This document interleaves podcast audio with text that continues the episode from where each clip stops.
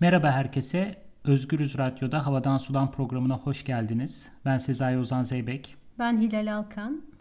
Bugün hayvanlardan bahsedeceğiz. Daha doğrusu hayvanlar konuşabilir mi gibi bir meseleyi ele alacağız. Biraz tüylerinizi ürperten bir sorudur umuyoruz ki. Gerçekten de böyle nasıl ya bu, bu da sorulur mu dedirtiyor bize ama soran ama çok olmuş. Soran çok olmuş. Hatta uzun süre cevaplar hayvanlar konuşamaz şeklinde verilmiş. Büyük abiler zamanının felsefecilerinin e, ortaklaştığı konulardan bir tanesi bu tek tek hani böyle Aristo iyi ile kötünün var olması için dil becerisi gereklidir. Hayvanlarda bu olmaz diye kestirip atmış.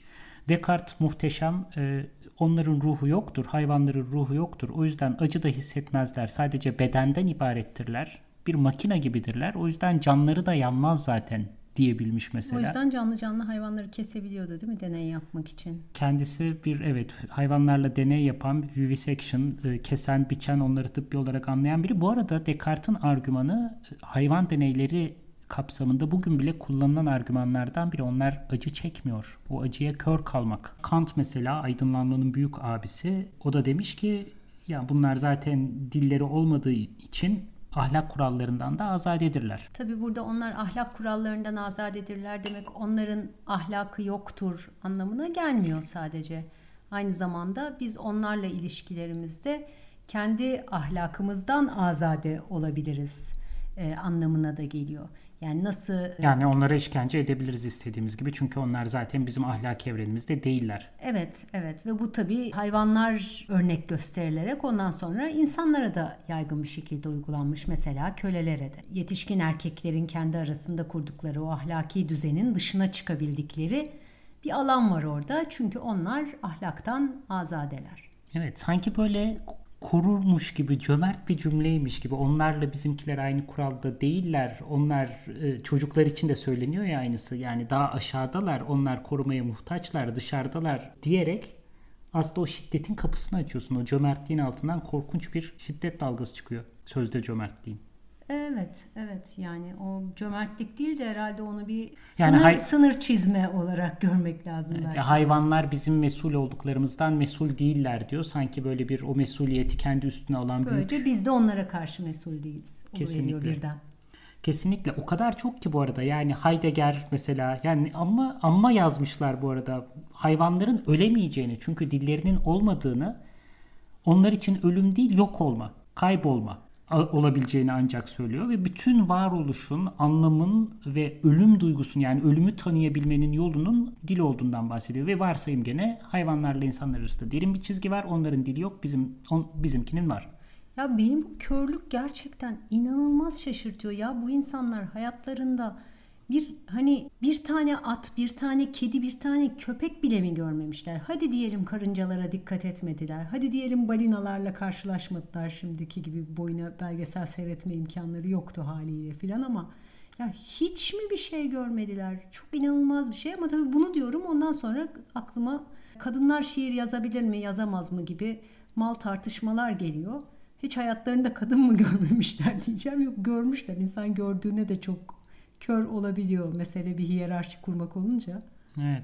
Aynen dediğin gibi o hiyerarşinin kendisi yani ahlaki normları paylaştığın belli bir iç grup hayal ediyorsun ve sürekli dışarıda bırakmaya bu bazen çocuk olur, bazen köle olur, bazen kadın olur. Genelde hep hayvan olur. Dışarıda bırakma hamlesinin kendisi değişmiyor. Sadece içeriye girebilenler ve dışarıda kalanların sayısı değişiyor. Zaten hayvan kategorisinin kendisi böyle bir hamle değil mi ya? Onlar hayvan, biz insanız. Halbuki o hayvan dediğinin içerisinde sayısız tür var.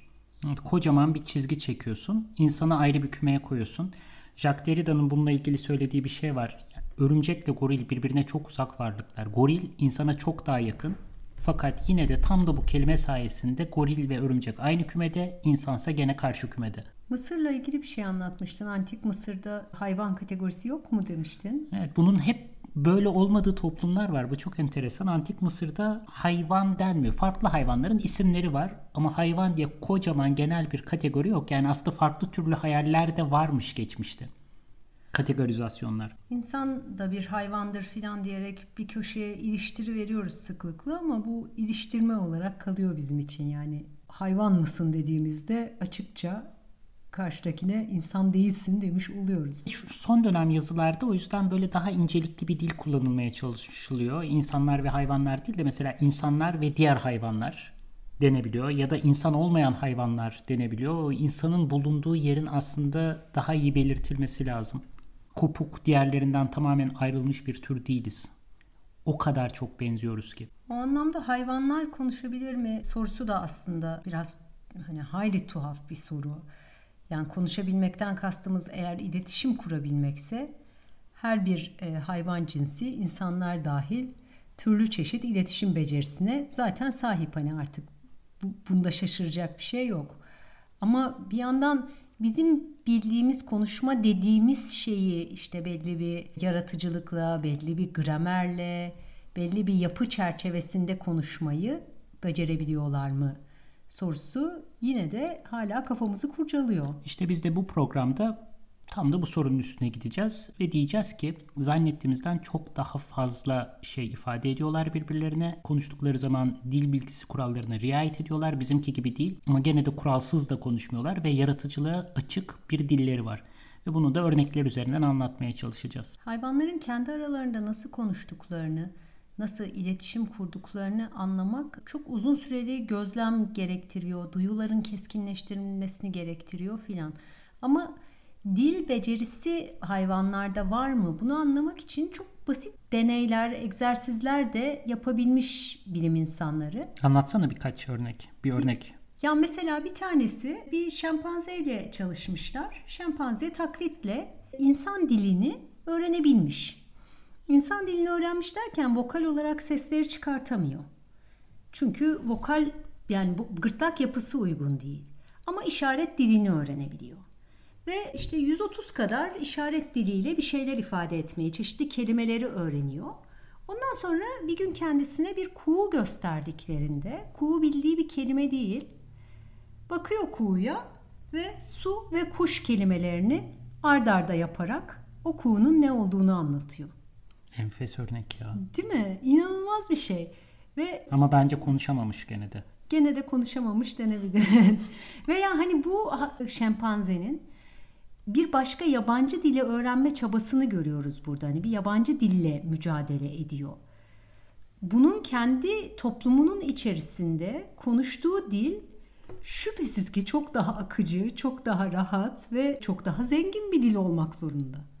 Tabii canım yani aynısını ben kendi öğrendiğim yeni bir dilde becerebilir miydim çok emin değilim yani kuyu görüp böyle kitlenirdim muhtemelen. İki kelimeyi yan yana getirmekteki o zekayı gösteremeyebilirdim Evet, açıkçası. Evet ve bu bir hani yani gerçekten bir dil becerisi, dille iş yapabilme becerisini ne işaret ediyor. Çok etkileyici bir örnek. Ve tanıdığımız bildiğimiz hemen her canlının kelimeleri var. Farklı nesneleri, farklı türleri birbirinden ayırt etmeye yarayan sözleri var. Filler için mesela yaban hayatında tehlike ve ne yazık ki insan aynı anlama geliyor. Bunun için özel bir ses çıkarıyorlar. Yunuslarda daha da acayip birbirlerinin isim birbirlerine isimleriyle sesleniyorlar. Her bir Yunus'un kendince bir ismi var. Evet, bu isimler yıllar yıllar sonra karşılaştıklarında pat diye söylenebilen isimler. Yani sadece dile değil aynı zamanda çok uzun süreli hafızaya da işaret ediyor. Çocukluktan birbirini tanıyan ve birbirine ismiyle seslenebilen yunuslar. Bu bile kendi içinde muazzam bir veri değil mi? Yani bir, bir gözlem değil mi? Çok çok şey yani evet çok etkileyici bir gözlem. Bir yandan da bunun bize böyle şaşırtıcı, etkileyici gelmesinin kendisine de ayrıca sinir oluyorum. Ya ne bekliyoruz ki? Hani beklentilerimizin ne kadar ahmakça olduğunu da gösteriyor ya bir yandan. Ama Hilal şöyle bir sorun var galiba burada. Giderek araçlarımız daha iyi hale geliyor. Onları duymak, dinlemek için. Çok uzun bir süre biz bu sesleri ayırt bile edemiyorduk. Şimdi yeni teknolojilerle balinaların, yunusların aslında frekansların ne kadar geniş olduğunu, o ince frekanslar arasındaki farkların ne kadar e, karmaşık olduğunu yeni yeni, yeni derken 3-5 sene demiyorum ama yeni yeni hakikaten fark etmeye başladık ve fark ettikçe karşımıza daha muazzam bir e, dil becerisi çıkıyor. Doğru, doğru ama ya bir yandan da şimdi hani e, bir koyun sürüsüyle bir miktar vakit geçirmiş olan herkes bilir yani yavrular ve annelerin akşamleyin buluşmasında kuzular otluğa götürülmedi. Çoban aldı anne koyunları götürdü. Geri gelip bunlar karıştıklarında yüzlerce koyun ve yüzlerce kuzu bir anda bir araya gelir Ve bunların hepsi birden bağırır. O kadar çok ses. Hepsinin sesi benim kulağıma aynı geliyor. Ama her bir kuzu ve koyun çifti birbirini seslerinden tanır. O sesi takip ederek buluşmayı da başarır. Hiçbiri yanlış koyuna gitmiyor. Yani birbirleriyle hani orada söyledikleri şey sadece ses tonunu ayırt etmek mi? Öyleyse bu bile tek başına gerçekten müthiş bir beceri. Yoksa bir şey de söyleniyor mu orada? Bir başka iletişimde var mı? Bunu tabii ki bilmiyorum. Aslında biliyoruz. Bir araştırmacı bir kitabından faydalanıyoruz bu arada. Eva Meyer, Die Sprachen der Tiere, e, Hayvanların Dili, Hayvanların Lisanı isimli bir kitabı var. Almanca bir kitap bu. İnanılmaz hikayeler anlatıyor ve temel derdi, temel iddiası daha doğrusu şu. Tabii ki gramer yapısı olan dillerden bahsetmemiz gerekiyor hayvanlar içinde. Yani biz uzun bir süre hayvanların sadece ses çıkardığını, bağırıştığını varsaydık ve bu tonlar arasında, iletişim şekilleri arasındaki incelikleri görmedik. Bunun da bir sebebi e, Eva Meyer, Meyer'in iddiası. Çünkü uzun bir süre hayvanları biyologlar çalıştı ya da etologlar çalıştı. Yani çok spesifik bir alanda çalışıldı. Hiç dil bilimcilerin alanı olarak düşünülmedi hayvan sesleri. Onlara ses dendi sadece. Şimdi hem bu yeni araçlarla hem de yeni gelişen bir ilgi alanıyla karşımıza muazzam bir dünya çıkmış durumda. Çünkü dinledikçe fark ediyoruz ki yapısı olan, tekrarları olan, açık anlamı olan, e, ayırt edilebilen kavramların olduğu bir kocaman dünya var karşımızda. Evet ve bu dünyada da bir kısım hani böyle şifreler ufak ufak çözülüyor yani çok gayretli araştırmacılar sayesinde. Mesela bir kuş türüyle yaptıkları bir çalışma var. Çeşitli heceler söyleyebiliyor, çeşitli notalar söyleyebiliyor ve bunlardan işte üç tanesi bir araya geldiği zaman bu buraya gel anlamına geliyor. Bir başka iki tanesi bir araya geldiğinde ise bu dikkatli ol anlamına geliyor. Şimdi bunları bir araya getirebiliyorlar ve bunun gibi başka bir sürü söz var. Bunları bir araya getirebiliyorlar. Ama bunları bir araya getirirken hep belli bir kural çerçevesinde bir araya getirebiliyorlar. Buraya gel her zaman işte dikkatli oldan önce geliyor. Bu şekilde birleştiriyorlar. Sonra hayvana bu ses kayıtları yapılıyor sonuçta. Tersi dinletiliyor. Dikkatli ol buraya gel şeklinde dinletildiğinde ise hiçbir şey ifade etmiyor. Abuk sabuk bir... Çünkü dilin kendi bir yapısı var yani. Hani bizim Aynen de kelimeleri öyle. tersten söylediğimiz var. zaman karşıdaki böyle bir bakar ya insan evet. dilinde de benzer bir ne, şey var aslında. Ne ki bu filan olur. Aynen orada da bir ne ki bu oluyor yani bir, bir, bir, bir şey sadece bir kısım sesler çıkıyor ama bir anlam ifade etmiyor. Bir anlam ifade edebilmesi için o yapının içerisine oturması lazım. Ve o yapı türlü şeyi söylemeye imkan tanıyan esnek bir yapı bir yandan da. Sadece belli bir sesi çıkartmıyorsun. Bir sürü parçayı bir araya getirebiliyorsun. Aynı bizim dilimizle yaptığımız gibi. Aynı şu anda yaptığım şey gibi. Amerika'da yaşayan kara çeneli bülbül incelemişler yani takip etmişler. 5 tane nota kullanıyor. Bunlara da isimler vermişler. İşte C, Z, S, T, E ve bu notaların birbirinden ufak farkları var. Farklı frekanstalar, biri uzun, biri kısa vesaire. Fakat bu farklı notaları bir araya getirerek şarkılar söylüyor ve anlamlı iletiyor. Bazı şarkıları 18 ayrı notayı birleştirebiliyor ve her birinde de ayrı bir kombinasyon geliştiriyor. Üstelik de bu kombinasyonlar duruma göre, o anki ne anlatmak istediğine göre değişen kombinasyonlar. Yani bir anlamda kelimeleri yan yana getirip cümleler kuruyor. Sadece bizimki gibi değil. Yani bir yandan da bir hani dönüşüme açıklığı da gösteriyor ya bu. Kuş türleri birbirlerinden ayrıldıklarında yavaş yavaş aksanları değiştiği için diller değişerek ayrı yerlerde geliştiği için 8 10 20 neyse jenerasyon sonra tekrar bir araya geldiklerinde birbirlerinin dilini tam olarak anlamayabiliyorlarmış. Şimdi biz kuşun ötüşünün ta sadece genetik bir şey olduğunu varsayıyoruz. İçgüdü diyoruz direkt. Evet içgüdü diyoruz. O öyle öter diyoruz. Halbuki bu bize farklı topluluklar birbirinden ayrıldıklarında işte aralarına otoyollar giriyor, şehirler giriyor. Ve ondan sonra yeniden bir araya geldiklerinde artık aynı dili konuşamaz hale geliyorlar. Bu da bize dillerinin aynı bizimki gibi canlı olduğunu gösteriyor. Değişen, sürekli. Değişen, evet. Çok benzeri araştırmalar balinalarda da var. 6 ay boyunca şarkı söylüyorlar. Şarkı söylemek derken çeşitli işte notaları bir araya getiriyorlar ve anlamlar üretiyorlar. Ve bunlar bir sene içinde mesela bazen %50'si %60'ı değişiyor şarkının. Birbirlerinden şarkı öğreniyorlar farklı balinalar. Bu şarkıları kendi kompozisyonlarını alıp değiştirip ekleyip e, yeniden düzenleyip aktarmaya devam ediyorlar. Sürekli değişen bir dil var ortada. Canlı dinamik bir dilden bahsediyoruz. Ve bu canlı dinamik değil bir yandan da sosyal hayatın organizasyonunu da anlatıyor bize. Yani belli bir grubun içerisinde bu dil değişiyor ve grubun sınırlarını da belirlemeye yarıyor. Yani gene insan merkezli kavramlarla konuşuyormuşuz gibi ama kabileler var, aşiretler evet, var. Yani evet, bir takım aileler var. Yani ne diyeceksek artık Çok bunlara. acayip bir şey okudum ya. Texas'ta bir şey varmış. E, büyük bir mağara kompleksi varmış. Bu mağara kompleksinde de 20 milyon yarasa yaşıyormuş.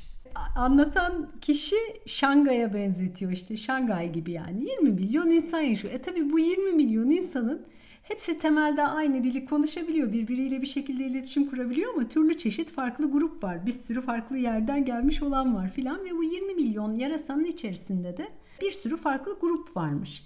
Ve konuştukları dille birbirlerinin nerede olduğunu anlıyorlar ve hepsi kendi grubuyla birlikte uyuyor. Uyuma yerlerini paylaşmışlar. Ve bunu dille ve, aktarabiliyorlar. Ve bu, ben evet, buradayım evet, sen neredesin? Aynen öyle. Birbirlerinin yanına gidiyorlar dille kurdukları o iletişim sayesinde. Şimdiye kadar hayvanların yapabildiklerini anlamak için gösterilen çabayı biraz konuştuk ve özellikle de ses çıkararak yani bizim gibi bir dille nasıl konuşabiliyorlar üzerinde durduk. Ama tabii bütün bu sorunun kendisinde ve aslında çok haklı çabanın kendisinde büyük bir arıza var. Biz kendi becerilerimiz onlarda var mı diyerek devamlı bir kıyaslama yapıyoruz. Ve sürekli onlar kaybediyor bu kıyasın sonunda. Yani sürekli kaybetmediklerini gösterdik aslında bence. Sadece bakmayı bilmek lazım. Ya da en azından bakmayı gerekli görmek, kabul etmek lazım. Oysa başka kriterlerle düşünebilsek, onlar bizi kendi testlerine soksalar belki biz o kadar da parlak canlılar olarak çıkmayacağız. Mesela karıncaların dünyasında insanlar organizasyon yetenekleri bayağı sınırlı canlılar aslında. Ya da güvercinler için e, yön bulma duygumuz aptallık seviyesinde bir miktar. Derinlik algımız kedilerle kıyaslandığında eh pek yani ortalama. Yani herhalde istisnasız her türün bize e, fena halde nakavt edeceği bir sürü özelliği var. Biz kendi seçtiğimiz bir kısım kriterle evet, bizim en, gibi en, puzzle en, çözebiliyorlar mı? En üstün en muhteşem biziz diyerek dolaşıyoruz ortada.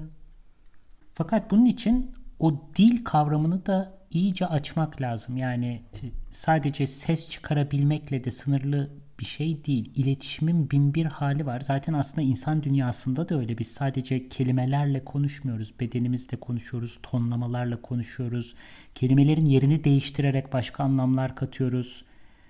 Tabii arkadaşlar bunu yüz yüze konuşmak lazım. E-mail ile olmuyor. E-mail ile mutlaka iletişim sıkıntısı yaşıyoruz cümlesine herhalde her e-mail grubunda bir biri söyler Ay, değil mi? Ayda bir filan okuyoruzdur değil e, Bizim mi? yaşadığımız Zoom'la konuşmada da ki karşımızdakini görebiliyor olmamıza rağmen hala o eksiklik duygusu. Çünkü birini kafa olarak gördüğün zaman bedeninin geri kalanını görmediğin zaman bile bir şey eksik kalıyor. Bundan kurtulamıyoruz. Evet. Artı gene bizim görmediğimiz başka e, araçlarla da muhtemelen iletişim kuruyoruz. Mesela kokularla. Ne kadar zayıf olsak da bu konuda. Evet zayıf ve aynı zamanda hani şuursuz diyeceğim farkında değiliz çünkü ama yine de karşıdakinin kokusuyla kokusunu aldığımız ve işte kendi yaydığımız kokularla da bir kısım anlamları ilettiğimize dair epeyce bir çalışma yapılıyor.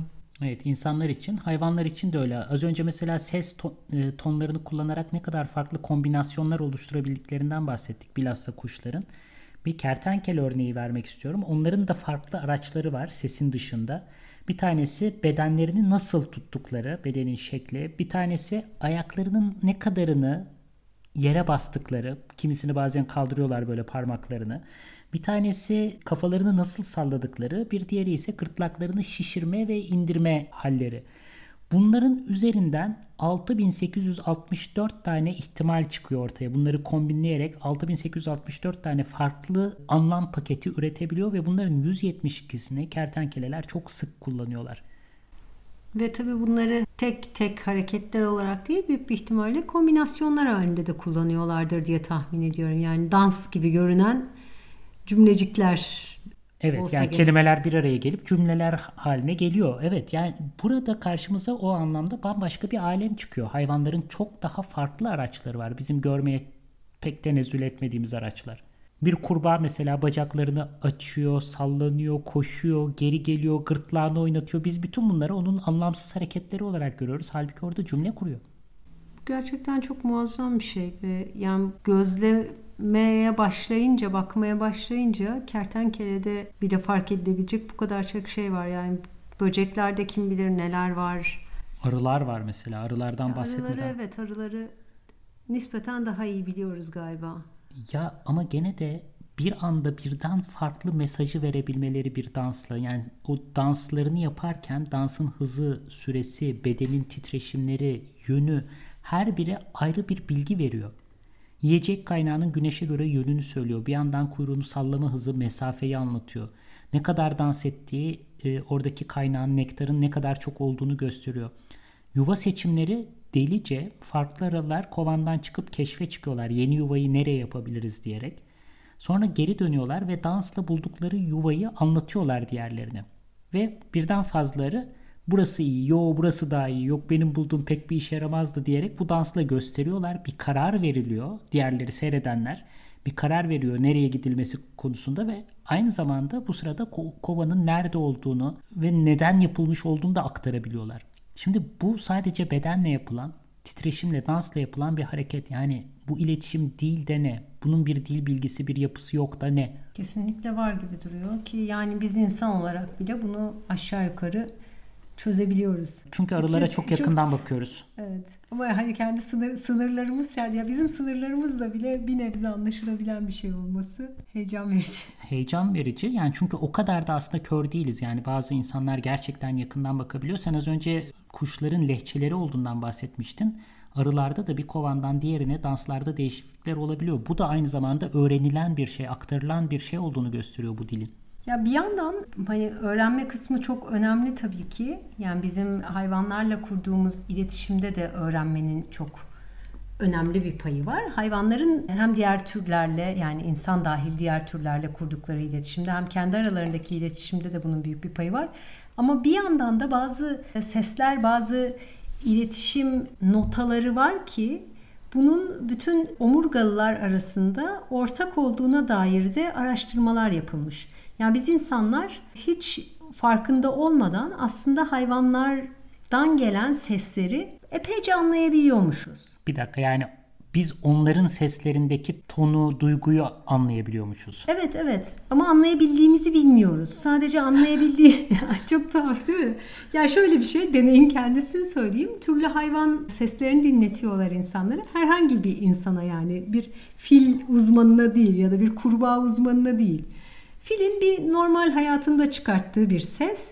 Bir de filin stres altındayken bir tehlike karşısında çıkarttığı ses. Ya da kurbağa için de aynısı, kuş için de aynısı vesaire. Ve insanlar çoğunlukla e, o stres altında çıkartılan sesin hangisi olduğunu tespit edebiliyorlarmış. Ya biz de onları anlayabiliyoruz aslında. Evet ya anlayabildiğimizin farkında idrakinde değiliz. Hele, hele de böyle işte Descartes, Heidegger filansak tamamen şuurumuz kapanmış ama yani anlıyoruz aslında bayağı bir şeyi. Ya aslında onların şuur kapanması değil. Gerçekten bir hiyerarşinin katman katman nasıl kurulduğuyla ilgili bir mesele var. Yani toplumun toplumun dışında kim kalacak? Nereden itibaren ahlaki toplum sınırı çekilecek? Yani o anlamda çok tehlikeli. Bütün o sınırları böyle ters yüz etmek, açmak, başkalarını dahil etmek, hatta dahil etmek, dışarıda bırakmanın ötesinde sınırların son derece geçirgen olduğu toplumlar nasıl hayal edilir? Ve aslında bütün bu programı yaparken ki derdimiz de o. Yani sadece Aa, hayvanlar da bizim gibiymiş demek değil. Varsaydığımız sınırları ters yüz etmek, altını üstüne getirip başka başka varoluş halleri hayal edebilmek. Böyle kendi varoluşumuzu en zeki varlıklar falan olarak genellikle diğerlerinden ayırmaya teşneyiz. Bu da epeyce tartışmalı yani hani Zekanın kriterini hakikaten. Dünyada yaşaya kalmaksa mesela Evet yani o bir de bizim bir kendi koyduğumuz zeka kriterleriyle de aslında epey iyi rakiplerimiz var yani. Bir yunuslarla yapılmış bir deney var. Yunuslar çok iyi taklit edebiliyorlar. Taklit yoluyla çok hızlı öğrenebiliyorlarmış. O yüzden onlarla böyle şeyleri yapmak çok kolaymış. Bir balık kafesi koyuyorlar havuzun içerisine. Yani yiyecek kafesi yani. Ancak kafesin açılması için üstüne ağırlıklar koyması gerekiyor Yunus'un. Dalgıç buna gösteriyor işte havuzun öbür tarafından bir ağırlığı alıyor getiriyor koyuyor. Sonra gidiyor bir tane daha alıyor getiriyor. Bu şekilde git gel yaparak dört tane ağırlık taşıyor. Ağırlık koyulunca içindeki Dört- balık dışarı çıkacak. Dört ağırlık koyulunca kafesin ağzı açılıyor. Yunus içindeki balıkları yiyebiliyor. E, Yunus da bunu seyrediyor. Okey. Ondan sonra gidip işte ağırlıkları alacak gelecek diye bekliyorlar. Yunus gidiyor dört ağırlığı birden kapıyor getiriyor. Ha, sonuç buysa o Sonuç kasmaya buysa gerek yok yani orada. git gel git gel yapacağım o aşamaları atlayabilirim diyerek düşünüyor. Ya da kargalarla böyle şey işte dizilim mantıksal dizilim testi yapıyorlar kargayla. Gayet başarılı bir şekilde karga işte iki tanesinin şekli buysa üçüncünün şekli şöyle olmalıdır sonucunu çıkartarak uyumsuz olanları tespit edip edip edip onları eleyerek doğru sonuca ulaşıyor. Ya da zaten biz hani böyle hayvanlar e, ama işte araç kullanabilirler mi filan sorusuyla da gene bu zekayı eşleştirip ayırmaya çalışıyoruz. E, karga kendisi araç kullanmaya ihtiyacı yok. Başarılı bir şekilde bizim yaptığımız araçları kullanıyor. Tepeden cevizi atıyor. Araba üstünden geçiyor cevizi kırıyor. Ondan sonra iniyor alıyor.